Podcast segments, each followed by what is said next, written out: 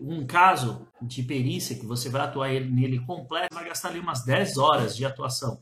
Entre analisar toda a documentação, elaborar quesito, fazer a perícia, parecer técnico, impugnação se precisar e tal. Então a gente já vai bater na faixa aí de 3.500, 4.000 reais. Já fica um valor um pouquinho salgado para a perícia. O que eu geralmente indico para os meus alunos? Eu indico ali, de acordo com a sua experiência, um valor de hora trabalhada, para ter uma base e aí o que eu digo é assim, você, quanto que é o teu salário aí que você quer ter por mês na sua empresa, né? Ou como autônomo, 10 mil. Aí você pega 10 mil, quantas horas você vai trabalhar por mês? Ah, vou trabalhar 220, que é o normal aí, vai. O valor da sua hora sai por 45 reais. Então, essa é uma base. Mas levar em consideração outras variáveis. Mas você ter um valor de hora definido é muito importante para você entender qual é a tua base. A partir daí você ajusta para o caso.